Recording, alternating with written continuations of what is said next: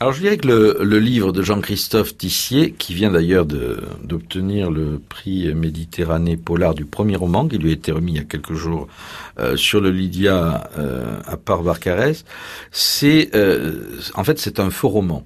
C'est écrit sous la forme romancée, mais il s'agit d'un essai romanesque, on va dire, euh, qui qui va, je dirais, émouvoir nos auditeurs qui le liront et c'est un, un, roman qui, euh, qui fait un travail de mémoire euh, important euh, dans un univers euh, que moi j'ai découvert et qui est un univers d'une très grande cruauté.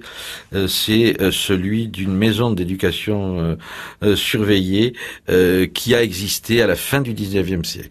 En 1884, c'est l'époque donc où se situe ben, ce roman. Nous sommes aux confins des Cévennes et on va découvrir ébahi à la lecture de ce livre, eh bien des enfants qui 17 euh, ans plus tard euh, vont euh, vont sortir, vont vont quitter cette maison surveillée et vont se retrouver d'une certaine manière totalement livrés à eux-mêmes et abandonnés avec leurs déchirures, avec leurs souvenirs de viol, de maltraitance, de nourriture, d'un manque de nourriture, de froid l'hiver.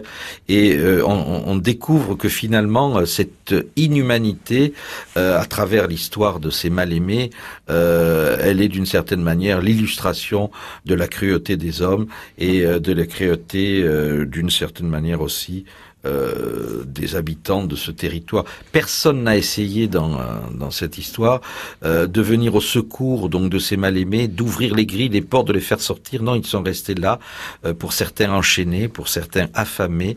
Et Jean-Christophe Tissier nous offre un livre absolument remarquable. Et je voudrais vous en lire un court extrait.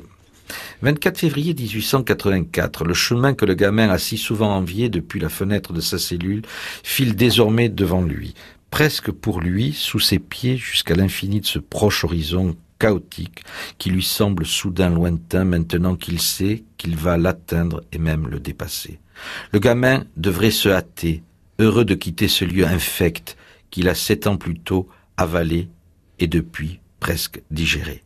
Malgré le chahut enjoué, il ne trouve pas la force de mettre un pied devant l'autre, comme si tout cela n'était pas réel, comme si une fois de plus ses rêves avaient pris le dessus, avec la menace de s'évanouir et de le rendre au monstre dès qu'il ouvrira les yeux.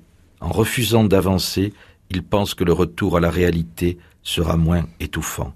Le gamin fait un pas de côté, laisse un groupe le dépasser, contemple la longue chenille constituée de tous ces garçons en tenue grise, qui s'étire derrière les deux hommes en armes qui ouvrent la marche. Est-ce que c'est inspiré d'une histoire réelle en particulier? Totalement. Et, euh, et Jean-Christophe est allé travailler aux archives de Montpellier. Euh, ça n'a pas été facile pour que ces archives soient ouvertes, mais il y a comme un voile de honte, de, de mystère et, et d'oubli qu'on a voulu euh, mettre sur sur cette histoire.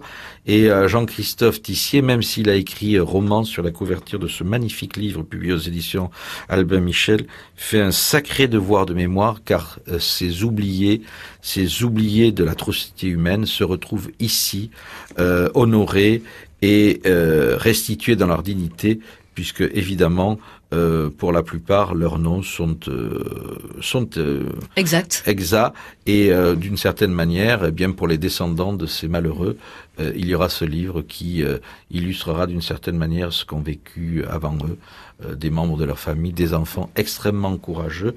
Donc les mal-aimés, c'est un très grand coup de cœur à lire cet été sur les plages de euh, notre littoral ou alors à l'ombre d'une terrasse aussi, euh, non loin de Perpignan ou ailleurs.